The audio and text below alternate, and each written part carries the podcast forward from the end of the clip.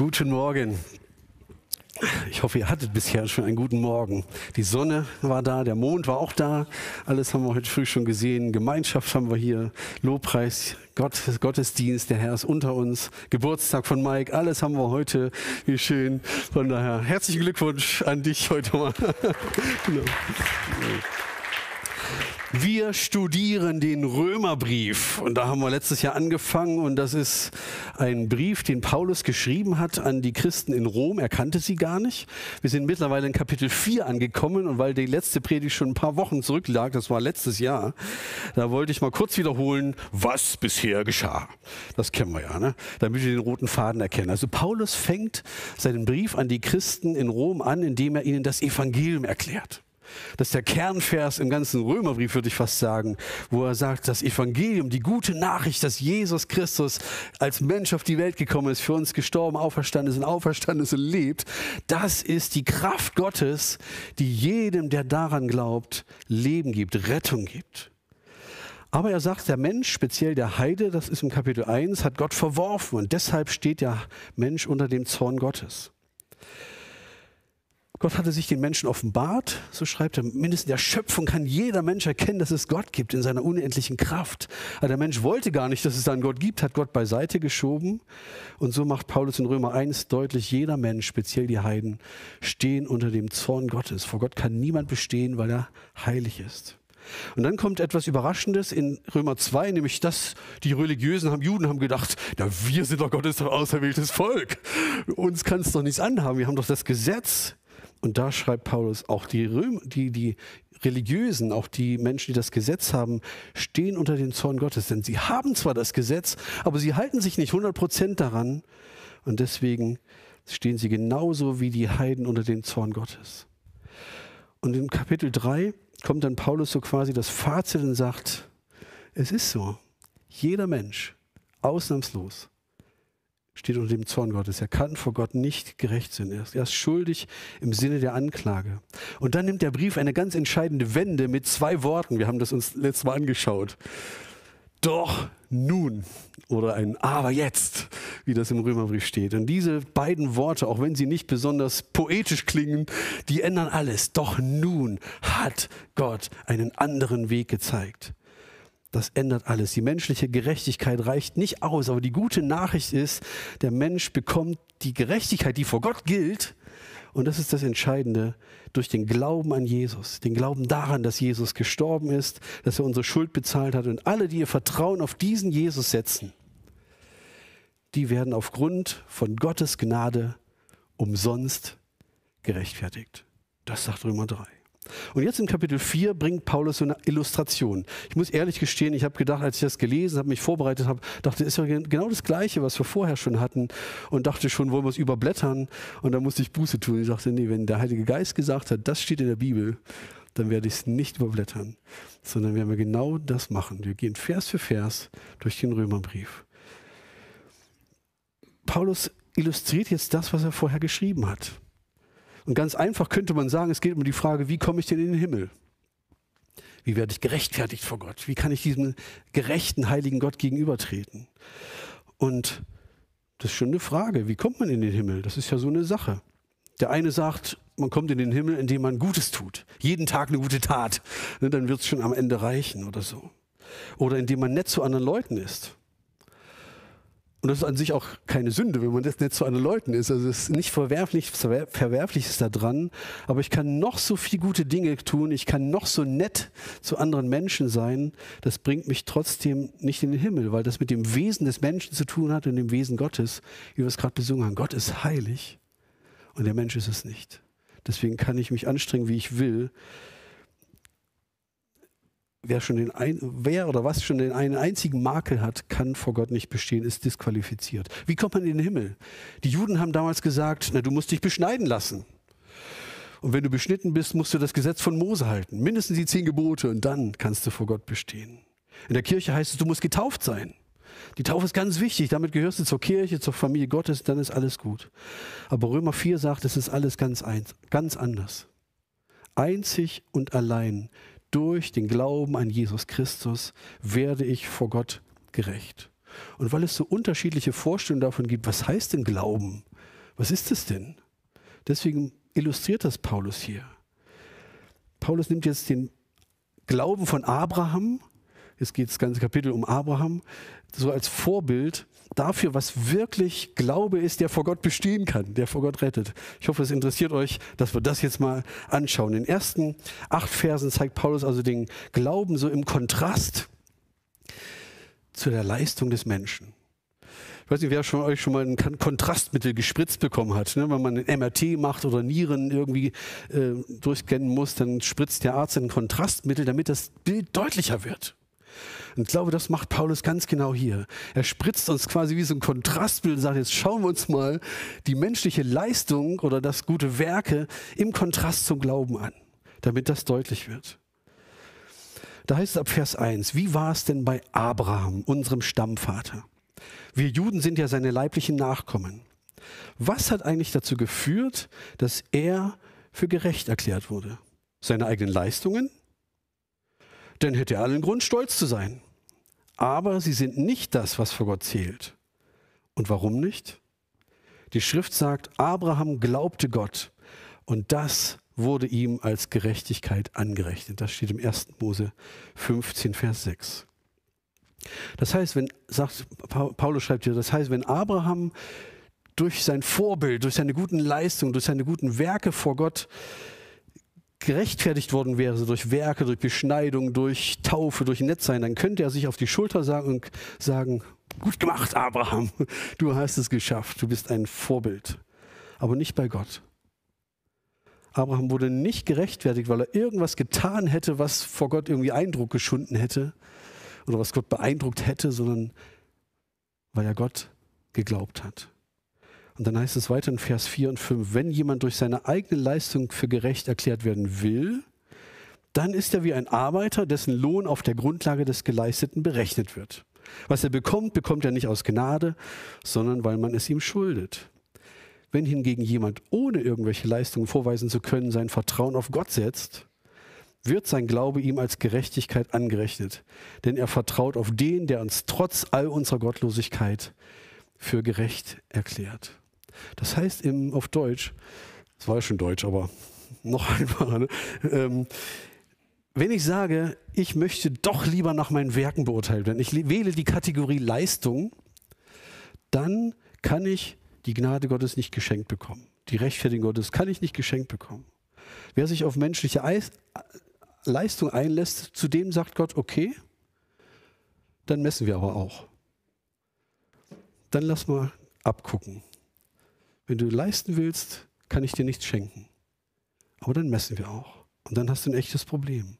Aber wenn jemand sagt, ich möchte mich gar nicht von meiner eigenen Leistung berufen, weil ich kenne mich ja ganz genau, ich verlasse mich einzig und allein auf das, was Christus für mich getan hat, dessen Glaube oder deren Glaube wird für ihn oder ihr als Gerechtigkeit zugerechnet. Und dann heißt es in Versen 6 bis 8, genauso nennt auch David den glücklich, dem Gott ohne irgendeine Gegenleistung Gerechtigkeit schenkt. Merkt ihr hier? Keine Gegenleistung schenkt. Er sagt, glücklich ist der, dem sein Ungehorsam gegen Gottes Gesetz vergeben ist und dessen Sünden zugedeckt sind. Glücklich ist der, dem der Herr die Sünde nicht zurechnet. Paulus nimmt jetzt mal ganz kurz ein anderes Beispiel aus dem Alten Testament und das ist der große König David. Es gab im Alten Testament, glaube ich, keinen größeren König als David, aber es gab auch keinen prominenteren Sünder als König David. Wenn wir an David denken, denken wir automatisch an den Ehebruch mit Bathseba, wo er auf sein Dach umherging voller Langeweile und sah da eine Nachbarsfrau, die nicht seine war. Sie war verheiratet und sagte, mit der möchte ich ins Bett gehen. Und er hat es gemacht. Und damit es nicht auffällt, hat er ihren Ehemann umbringen lassen. Das war König David. Und als David im Psalm 51 von seiner Sünde überführt wird, da kann er sich gar nicht auf seine Werke verlassen. Das, was er getan hat, ist geschehen. Er hat Ehebruch begangen. Er hat mit Bathseba geschlafen. Er hat ihren Ehemann umbringen lassen. Da kann David doch nicht sagen, aber sonst war ich immer ein guter Mensch. Also davon abgesehen war alles gut und das kann ich doch irgendwie aufwiegen. David weiß das und im Psalm 51 schmeißt er sich förmlich in die Gnade Gottes und sagt, Gott sei mir Sünder gnädig. Und er kriegt dieses Geschenk der Gnade. Er sagt, wow, Gott hat mir vergeben. Ich kriege diese Gerechtigkeit Gottes zuerkannt. Das heißt, Rechtfertigung hat immer diese beiden Seiten, dass Gott mir meine, wenn ich mich vor ihm bekenne, dass Gott mir meine eigene Sünde nicht zurechnet, aber geschenkweise seine Gerechtigkeit übereignet. So quasi so ein juristischer, so eine juristische Transaktion, die so einseitig ist. Es ist eine Gerechtigkeit, die gehört mir gar nicht, die gehört Gott. Und er schenkt sie mir, als, als hätte ich sie mir selber erarbeitet. Er rechnet mir meine Sünde nicht an und er schenkt mir seine Gerechtigkeit. Das ist Rechtfertigung vor Gott. Und so können wir vor Gott gerecht dastehen. Wenn wir das versuchten wollt, mit eigener Leistung zu machen, haben wir keine Chance. Das ist Leistung. Es gibt eine zweite Spritze, die Paulus hier reinschiebt. Das zweite ist ein, aus der jüdischen Tradition kommt die Beschneidung. Und ich will es mal übertragen so auf alles, was religiöse Rituale sind. Und das im Vergleich zum Glauben. Was rettet dich? Rettet dich die Beschneidung? Rettet dich die Taufe? Rettet dich ein Ritual oder der Glaube? Das macht Paulus. Verse 9 bis 12. Ist nun dieses Glück, was David eben gerade geschrieben hat, ne? glückselig ist der. Ist nun dieses Glück nur für die Juden da oder auch für alle anderen? Wir haben gesagt, dass Abraham aufgrund seines Glaubens von Gott für gerecht erklärt wurde. Doch auf welche Weise hat ihm sein Glaube geholfen? Wurde er erst gerecht gesprochen, nachdem er beschnitten worden war oder schon vor seiner Beschneidung? Das ist eine entscheidende Frage. Die Antwort lautet, Gott hat ihn angenommen, bevor er beschnitten wurde. Die Beschneidung war ein Zeichen dafür, dass Abraham glaubte und Gott ihn angenommen und gerecht gesprochen hatte, als er noch unbeschnitten war. Damit ist Abraham der geistliche Vater all derer, die glauben, aber nicht beschnitten worden sind. Sie werden von Gott wegen ihres Glaubens gerecht gesprochen, das sind wir. Und er ist auch der Vater all derer, die beschnitten worden sind und denselben Glauben haben, wie ihn Abraham schon vor seiner Beschneidung hatte. Für uns ist dieses Thema Beschneidung weit weg. Aber sie ist ein ganz wichtiges Thema in der Zeit gewesen, als Paulus den Brief geschrieben hat. Und er erwähnt auch dieses Thema Beschneidung als Kontrast zum Glauben, weil das ja in, dem, in der jüdischen Gemeinde ein großes Thema war, weil bei Abraham das quasi eingeführt worden ist. Gott hat mit Abraham einen Bund geschlossen, verbunden mit einer ganz starken Verheißung. Aus dir werden einmal Völker, Nationen werden. Ich werde aus dir ein riesengroßes Volk machen. Viele Nachkommen sollen aus dir entstehen. Und die Beschneidung war so ein sichtbares äußeres Zeichen dafür, die jeder männliche Israelit an seinem Körper getragen hat. Das führe ich jetzt nicht näher auf.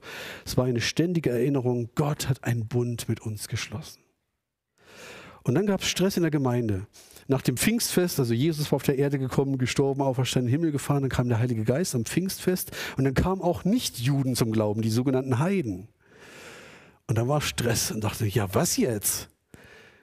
Reicht für die nur der Glaube und wir müssen uns beschneiden lassen? Nee, die müssen doch auch beschnitten werden, damit, an, die, mit, damit sie zu diesem Bund gehören, damit die Verheißung Gottes auch für sie gelten. Sie müssen sich auch beschneiden lassen. Sonst sind die nicht dabei. Und Paulus stellt hier diese geniale Frage und sagt, denk mal drüber nach. Wann wurde denn Abraham beschnitten? War das bevor er gerecht gesprochen wurde, aufgrund seines Glaubens? Oder nach er, nachdem er beschnitten wurde. Und die Gerechtsprechung von Abraham finden wir in 1. Mose 15 und die Beschneidung 1. Mose 17, da liegen, zwischen mindestens 14 Jahre, vielleicht noch viel mehr. Das heißt, Abraham wurde gerecht gesprochen, als er noch nicht beschnitten war. Und diese Reihenfolge ist ganz wichtig. Und deswegen gilt, es ist nicht das religiöse Ritual, was uns vor Gott gerecht macht. Egal was es ist ob es rituelle Anbetung oder irgendwas ist, ob es eine Taufe ist, ob es irgendwas ist, eine kirchliche Trauung, ob es was auch immer ist. Nichts kann uns vor Gott rechtfertigen. Überhaupt kein bisschen. Es ist einzig und allein der Glaube. Und was das konkret bedeutet, darauf komme ich gleich noch.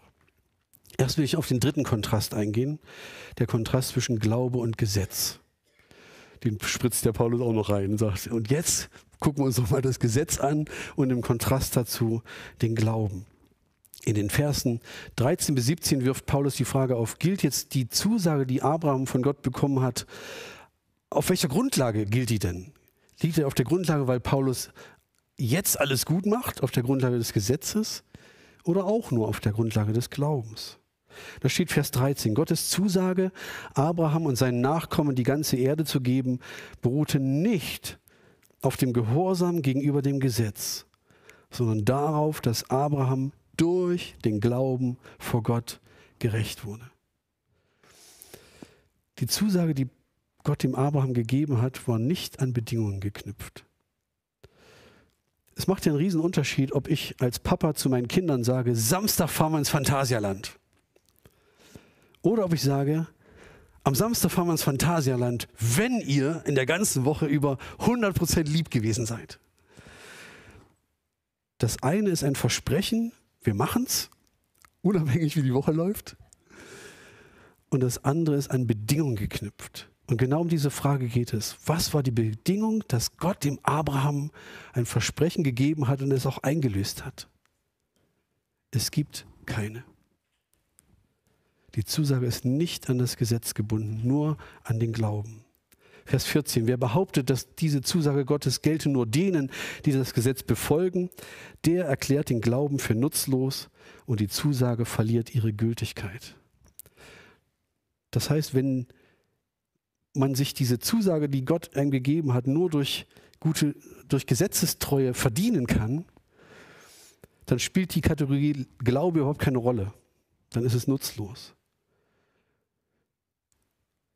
Das ist so, als wenn dein Vater, wie ich es gerade sage, wenn dein Vater sagen würde, wir fahren ins Phantaserland, wenn ihr eine Woche lang nur brav wart, 100% Gehorsam, wenn ihr nichts Falsches gemacht habt, wenn ihr nur Einsen nach Hause gebracht habt, wenn ihr die ganze Wohnung picobello tapeziert und gestrichen habt, dann fahren wir ins Phantasialand. Und das schaffen die Kinder nicht. In Wirklichkeit gibt es diese Zusage gar nicht. Der Papa denkt im Traum nicht daran, ins Phantasialand, er hat keine Tickets gekauft, nichts, weil er weiß, es ist nicht zu schaffen. Es ist nicht zu schaffen. Und das ist das Argument von Paulus, wo er sagte, sorry, wenn das Gesetz angelegt wird, dann gibt es keine Verheißung. Dann ist es hinfällig. Vers 15, denn die Übertretung des Gesetzes bewirkt Gottes Zorn. Wo es aber kein Gesetz gibt, gibt es auch keine Übertretung. Das heißt, wenn, wenn das Gesetz an Bedingungen angelegt wird, dann kommt Gott nicht zu dem Ergebnis, super Abraham, das hast du toll gemacht, du warst so gesetzestreu, du bekommst, was, du, was ich dir versprochen habe, sondern wenn das Gesetz angelegt wird, gibt es nichts. Aber wenn ich nicht auf die Befolgung des Gesetzes ankommt, dann gibt es Gnade. Dann gibt es Geschenk. Und das ist die logische Schlussfolgerung in Vers 16. Deshalb ist der Glaube entscheidend damit die Zusage Gottes ein Geschenk aus Gnade bleibt. Und dann ist sichergestellt, dass die Zusage für die gesamte Nachkommenschaft Abrahams Gültigkeit hat. Sie gilt nicht nur für die Nachkommen, denen das Gesetz gegeben wurde, sondern auch für die, die ohne das Gesetz zu haben, so glauben, wie Abraham glaubte, also wir. Denn, ist der Vater, denn er ist der Vater von uns allen. Genau wie es in der Schrift heißt, ich habe dich zum Vater vieler Völker gemacht. Fazit sagt er hier, das Gesetz, die Zusage Gottes hat nichts mit dem Gesetz zu tun, auch nicht mit seiner Gesetzestreue und dass er jetzt alles richtig macht, sondern es ist ein Geschenk der Gnade Gottes und das muss es bleiben. Und das gilt es anzuerkennen. Es ist seine Gnade. Und wenn wir das Ganze, diese ganzen Kontraste nochmal zusammenfassen, dann kommt eindeutig heraus, es ist nicht die menschliche Leistung, die uns vor Gott gerecht macht. Es ist kein Ritual, was uns irgendwie vor Gott gerecht macht. Es ist nicht mal unsere Gesetzestreue, dass wir versuchen, nach dem Willen Gottes zu leben. Der Maßstab Gottes ist unerreichbar. Es ist nur seine Gnade. Beispiel. Momentan ist ja Wintersport angesagt. Heute endet die Skiflug-Weltmeisterschaft am Kulm. Und der Weltrekord im Skifliegen, also dass man mit Skiern abheben kann und fliegen kann, der liegt momentan bei 253,50 Meter und wurde von Stefan Kraft aufgestellt in Österreich, der auch momentan im Weltcup führender ist. Das ist ein Riesending. Hat nur ein einziger Mensch einmal in seinem ganzen Leben erreicht. Wenn wir jetzt sagen würden, aber der Maßstab, um bei den nächsten Olympischen Spielen dabei zu sein, liegt bei 1000 Metern, dann spielt überhaupt keine Rolle, wie gut ich springen kann. Da kann ich springen, ich schaffe 5 Meter. Und da kann Stefan Kraft springen, der schafft vielleicht, wenn er noch einen guten Tag erwischt, 260. Aber alle haben es nicht geschafft. Nicht einer. Versteht ihr diesen Gedankengang von Paulus? Es ist nicht zu schaffen. Es ist nicht zu schaffen. Und das ist die Argumentation. Ich kann mich anstrengen, ich kann mich bemühen, wie ich will. Ich kann den Maßstab Gottes niemals erreichen. Das ist eine ganz wichtige Erkenntnis. Und wenn wir mal vor Gott stehen und er uns fragen würde, warum soll ich dich in den Himmel lassen, was würde ich sagen? Würde ich sagen, ich habe versucht, mich an die zehn Gebote zu halten. Und ich habe als Messdiener in der Kirche gedient. Ich bin doch getauft, konfirmiert, christlich getraut worden. Man hat mir immer gesagt, es reicht, um in den Himmel zu kommen. Und ich habe mich bemüht, ein guter Ehemann zu sein. Und ich habe meinen Kindern gute Werte mitgegeben. Ich habe mich für das Tierwohl eingesetzt. Reicht das? Wisst ihr, was an allen Antworten falsch ist? Die zwei Worte, ich habe. Ich habe. Damit beginnen alle falschen Antworten. Wenn wir vor Gott stehen, können wir niemals sagen, ja, ich habe doch. Das Einzige, was vor, Christ, vor Gott zählt, ist, Jesus Christus hat für mich. Das ist das Einzige. Das ist dieses Geschenk der Gnade. Warum soll ich dich in den Himmel lassen? Weil Jesus Christus für mich bezahlt hat und ich an ihn glaube. Das ist der einzige Grund, der von Gott Anerkennung findet. Gott wird mich nicht in den Himmel lassen, weil ich Pastor geworden bin. Gott wird mich nicht in den Himmel lassen, weil ich irgendwann in meinem Leben mal alles aufgegeben habe, alle Finanzen, Wohnung und Beruf und mit den Kindern zusammen umgezogen, auf eine Bibelschule zu gehen. Interessiert nicht. Er wird mich nicht mal in den Himmel lassen, es sollte jemand durch meinen Dienst zum Glauben gekommen sein. Einzig und allein, weil ich mein Vertrauen auf ihn setze. Auf das, was Jesus für mich getan hat. Das ist allein der Glaube, was Paulus hier schreibt und was Luther so überwältigt hat. Es hat nichts mit unseren Werken zu tun. Natürlich spielen Werke eine Rolle, aber das kommt erst in Römer 12. Da sind wir heute noch nicht. Jetzt sind wir erst beim Kern des Evangeliums. Das heißt jetzt, letzter Punkt, wenn der Glaube so entscheidend ist, dann ist ja die Frage, was ist denn das für ein Glaube? Was beinhaltet dieser Glaube? Ist das jetzt nur so ein für, für Wahrheiten? Ich glaube, dass da irgend so ein, irgendeine Macht gibt es da bestimmt. Reicht dieser Glaube aus? Das ist kein Glaube, der rettet. Das reicht nicht. Worum geht's? Ab Vers 17.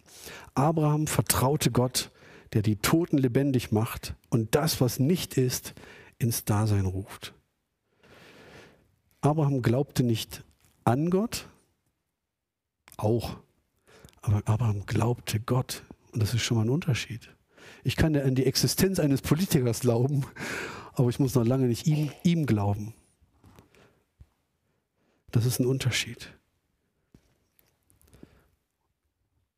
Abraham glaubte Gott. Und das ist der Glaube, der ihn gerettet hat. Er glaubte nicht nur an Gott. Wenn mich ein Freund fragt, Andreas, kann ich mal dein Auto haben? ich muss Umzugskartons fahren, brauche ein größeres Auto, dann gebe ich ihm den Autoschlüssel.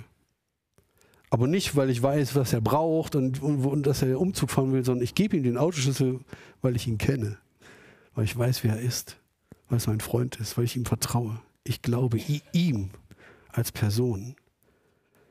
Und Abraham vertraut Gott, weil er weiß, wie Gott ist, wer Gott ist. Abraham wusste, Gott kann alles.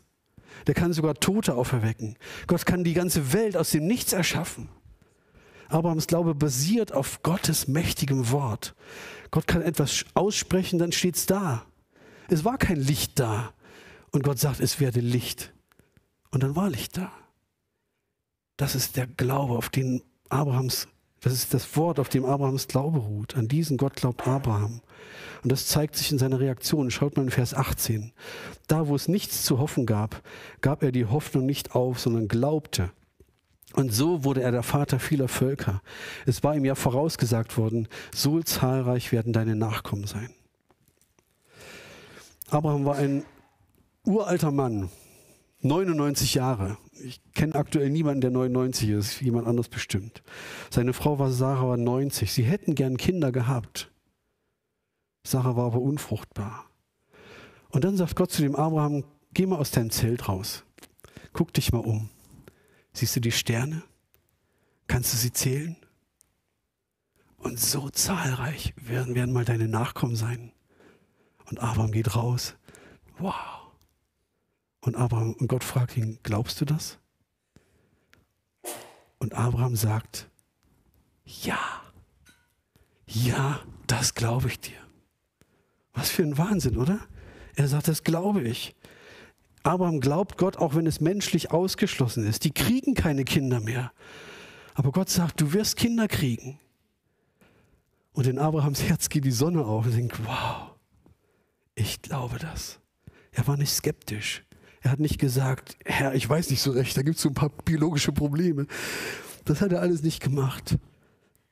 Der hat gewusst, wenn Gott mir Kinder verheißt, werde ich Kinder haben. Punkt. Das war sein Glaube. Und das ist die Situation, da wo es nichts zu hoffen gab, gab er die Hoffnung nicht auf, sondern glaubte. Abraham hatte nur Gottes Zusage. Und Gottes Zusage war auch alles, was er brauchte. Vers 19. Abraham war damals fast 100 Jahre alt und konnte keine Kinder mehr zeugen. In dieser Hinsicht war sein Körper gewissermaßen schon tot. Nichts anderes war es bei Sarah, denn auch sie konnte keine Kinder mehr bekommen. Und obwohl Abraham seine Augen nicht vor dem allem verschloss, ließ er sich in seinem Glauben nicht entmutigen.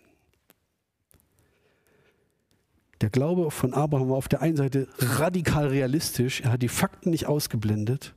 Er sieht seinen Körper und er verschließt seine Augen nicht davor vor der Realität. Und er weiß auch, ohne ein Arzt zu sein, da geht nichts mehr. Und auch seine Sarah ist nicht keine 40 mehr.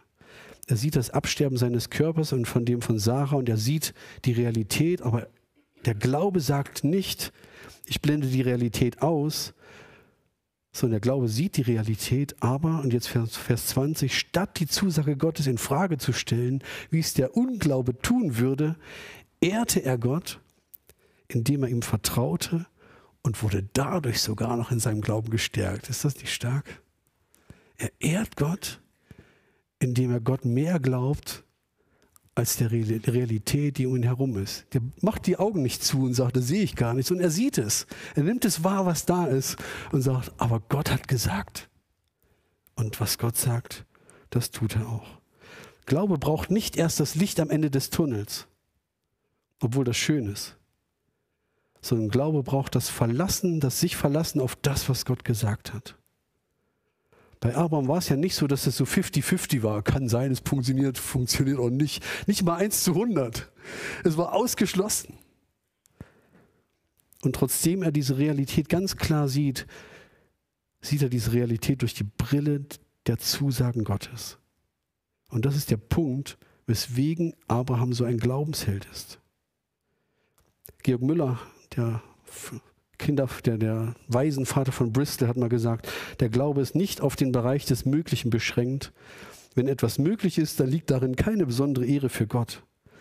Der Glaube beginnt dort, wo die Macht des Menschen endet. Für uns persönlich heißt es, was ist der Glaube, der uns rettet? Wir ehren Gott, wenn wir trotzdem an Gottes Zusagen festhalten, auch wenn alles dagegen spricht. Einfach nur, weil Gott es gesagt hat. Und damit ehren wir Gott. Und unser Glaube wird auch noch gestärkt. Er kümmert sich auch noch um unseren Glauben. Wie herrlich ist das?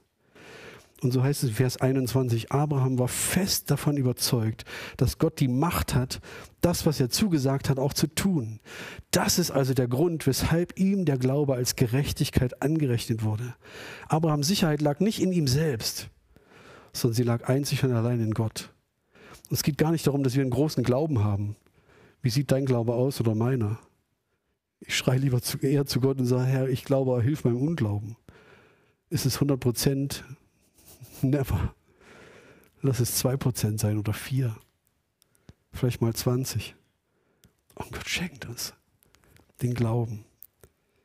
Es geht nicht um den großen Glauben von mir, sondern es geht um den Glauben an den großen Gott, der zu seinen Zusagen steht. Immer. Ich halte mich gegen alle, alle Realität an Gottes Verheißungen fest. Und dann weiß ich, der Herr ist mein Hirte, mir wird nichts mangeln. Und daran halte ich mich fest. Meine Hilfe kommt von dem Herrn, der Himmel und Erde gemacht hat. Daran halte ich mich fest. Ich liege und schlafe ganz in Frieden, denn du, Herr, hilfst mir, dass ich sicher wohne. Psalm 4. Das ist Glaube. Und zu so einem Glauben möchte ich uns heute ermutigen. Vielleicht macht der eine oder andere eine ganz schwere Zeit durch, wo er sagt, boah, mir, mir schwinden alle Fälle davon, da schwimmen alle Fälle davon. Ich weiß gar nicht mehr, wo ich stehe oder ich habe ganz viele Sorgen. Der Glaube blendet diese Fakten nicht aus. Er lässt sich aber auch durch den Fakten nicht entmutigen. Sondern Glaube setzt sein Vertrauen auf das, was Gott gesagt hat. Meine Hilfe kommt vom Herrn. Ich lese die ganz letzten Verse nur vor. Zum Schluss wird es ganz persönlich. Die Aussage, dass der Glaube Abraham angerechnet wurde, betrifft nicht nur ihn, sondern steht auch unseretwegen in der Bibel. Auch uns wird der Glaube angerechnet werden, wenn wir unser Vertrauen auf den setzen, der Jesus, unseren Herrn, von den Toten auferweckt hat. Ihn, der um unsere Sünden willen dahingegeben und um unserer Rechtfertigung willen auferweckt worden ist. Und ich möchte sehr einladen, diesen Glaubensschritt zu gehen. Ich kann schon die letzte Folie machen. Wenn, wie komme ich in den Himmel, ist die Frage. Wenn, wenn du sagst, ich weiß es nicht, wenn Gott mich fragen, wenn ich dich fragen würde, weißt du sicher, dass du in den Himmel kommst? Und du sagst, ich hoffe es. Ich bemühe mich. Dann würde ich dich herzlich einladen. Setz dein ganzes Vertrauen auf Jesus. Es reicht nicht einfach nur zu wissen, dass da jemand gegeben hat. Selbst reicht nicht zu glauben, dass Jesus am Kreuz für, für Sünden gestorben ist. Du musst wissen, es ist für dich gewesen. Jesus kam auf die Erde für dich. Er hat seinen Körper hingegeben für dich. Er hat sein Blut für dich vergossen. Er hat den Tod überwunden für dich. Und das darfst du heute annehmen. Und dann darfst du sicher sein, es liegt nicht an dem, was ich alles nicht kann, sondern es ist ein reines Geschenk von Gnade. Und dafür möchte ich sehr, sehr herzlich einladen. Wir würden gleich zusammen beten. Und wenn jemand sagt, wow, das wäre echt eine Entlastung für mich, dann schlag doch ein und sag, Jesus, bitte, darf, ich mein Leben in deins legen? Und wenn jemand eine schwere Zeit durchmacht, das ist für die, die Jesus nachfolgen und sagt, ich brauche wieder neuen Glauben, trotz meiner Realität, die mich umgibt, würde ich auch gern beten. Dass du wieder Glauben hast, du sagst, wenn es geschrieben steht, dass der Herr für mich ist und niemand gegen mich sein kann, dann glaube ich das. Okay? Let's pray.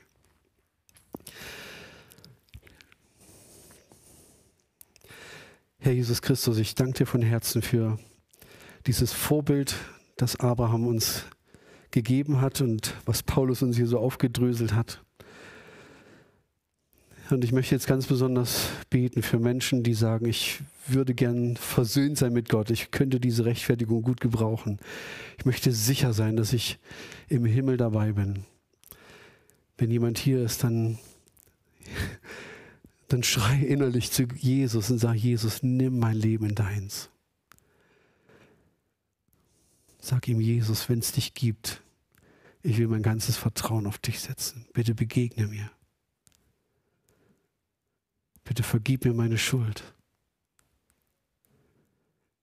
Danke, dass Jesus für mich gestorben ist. Danke, dass Jesus sein Blut für mich vergossen hat. Danke, dass ich gerecht sein kann vor Gott durch Jesus. Und wenn du das betest, dann ist es eine Realität, die in dein Leben kommt. Und Gott sagt, wenn du deine Sünde bekennst, ist Gott treu und gerecht, dass er dir die Sünde vergibt und dich reinigt von jeder Ungerechtigkeit. Und dann bist du gerechtfertigt vor Gott. Und ich möchte für alle beten, die gerade schwer haben zu glauben. Herr Jesus, bitte Stärke uns den Glauben, so wie du es bei Petrus gesagt hast. Ich habe für dich gebetet, dass dein Glaube nicht aufhört. Danke, dass du auch für uns betest. Und mancher braucht das wahrscheinlich ganz besonders, Herr. Ich bete, dass diese Worte von dir in unser Herz rutschen. Der Herr ist mein Hirte, mir wird nichts mangeln. Die Hilfe kommt vom Herrn, der Himmel und Erde gemacht hat. Ich ruhe und schlafe ganz in Frieden, denn du, Herr, bist bei mir und hilfst mir. Oh Jesus, stärke unseren Glauben, unser Vertrauen auf dich dass die Realität nicht ausblendet, aber dir zutraut, dass du selbst die auswegslosesten Situationen für dich nicht ausweglos sind. Und das, was du zugesagt hast, das wirst du halten. Und wir glauben dir. Wir wollen dich damit ehren, dass wir dir mehr glauben als unseren Umständen. Wir wollen dich damit ehren, dass wir deinem Wort mehr vertrauen als den Worten von den besten Beratern. Oh Jesus, erbarm dich über unserem Land, über unsere Gemeinde, über unserem Leben, über jedem Einzelnen. Ich segne euch mit dieser Kraft Gottes und dass ihr auch hinausgeht mit diesem gestärkten Glauben in diese Welt, in eure Familien, in eure Arbeitsstellen. Dieser Herr, dieser Jesus ist mit euch, wo immer ihr hingeht. Amen.